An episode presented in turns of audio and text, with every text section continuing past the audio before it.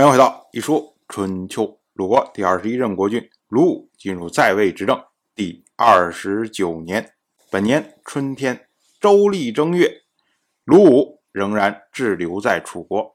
我们之前讲，鲁武在去年的时候，因为晋楚之间弭兵之约的缘故，到楚国去朝见，但是走在路上，楚国的国君米昭去世，鲁武最终还是决定要到楚国去。所以转过来年呢，鲁还在楚国滞留，没有回到鲁国。春秋记录这件事情为春王正月，公在楚。我们要说啊，按照春秋时代的习惯，诸侯每月初一的时候要到祖庙去杀羊祭祀，这个呢被称为告朔。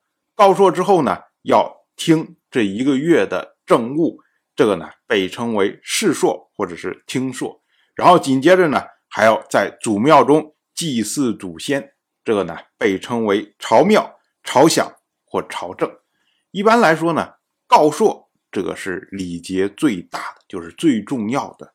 但是呢，在春秋中后期之后，天子诸侯都不出席，仅仅是杀羊祭祀而已。那每年的正月初一，在告朔、世朔、朝庙。之外，还有群臣朝贺国君。那春秋在这里记录“公在楚”，意思就是说，因为鲁武在楚国滞留，所以呢，没有在鲁国接受所有臣子的朝贺。那这是一年一次的大事，所以呢，春秋要特别说明有这么一个情况。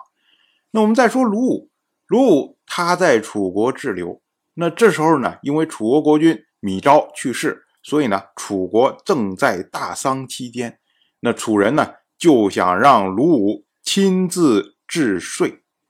所谓治税啊，我们知道就是古代人去世之后，然后呢你要向他进献一些礼物，首先要先送函，函就是死者嘴中含的珠玉，紧接着呢再送岁，岁指的就是死者的衣物，也就是说。你要做小脸的时候穿的衣服，再送凤，凤是车马，车马呢是用来接死者前去下葬。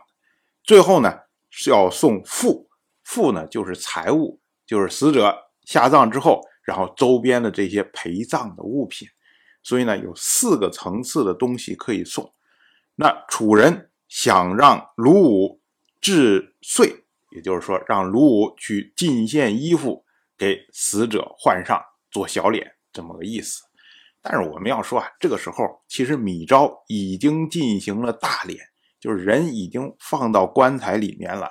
那这个鲁武这次治税被称作病后治税，其实呢就是一个礼节性的东西，并不是说他进献了衣物，然后呢真的就穿到米昭的身上，而是呢说将进献的衣物放置在灵柩之东。就代表说，哎，我的意思到了。但是这个呢，是使臣吊唁邻国国君之礼啊。正常情况下，鲁武派出自己的卿大夫代表自己去，哎，就已经够意思了。但是呢，楚人要求他亲自去，那这就是将鲁武以臣子来看待。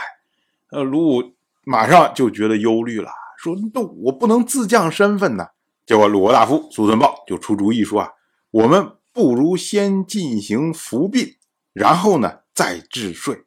这个就好像朝见的时候斩列布币一样。所谓服殡，就是扫除不祥的祭祀。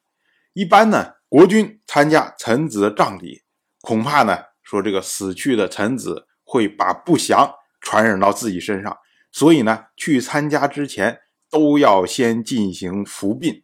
就是先要把不祥给扫除掉，然后呢再参加吊唁，这样的话呢，哎，就我既完成了礼节，然后呢又不会沾染你的不祥之气，哎，就是这么个意思。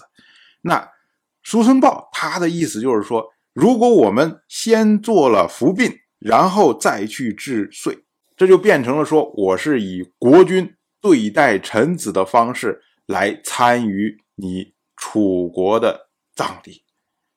你把我当臣子，我也把你当臣子，那我们不就平等了吗？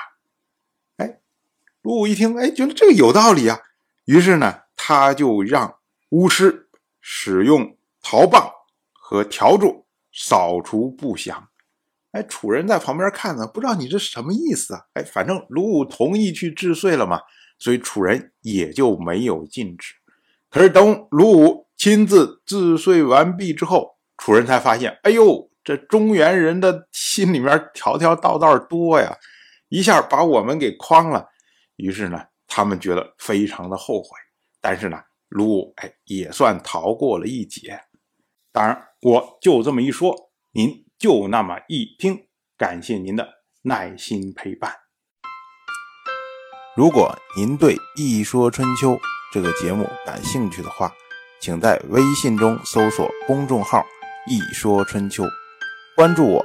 您不仅能得到《一说春秋》文字版的推送，还可以直接和我互动交流。我在那里等待您的真知灼见。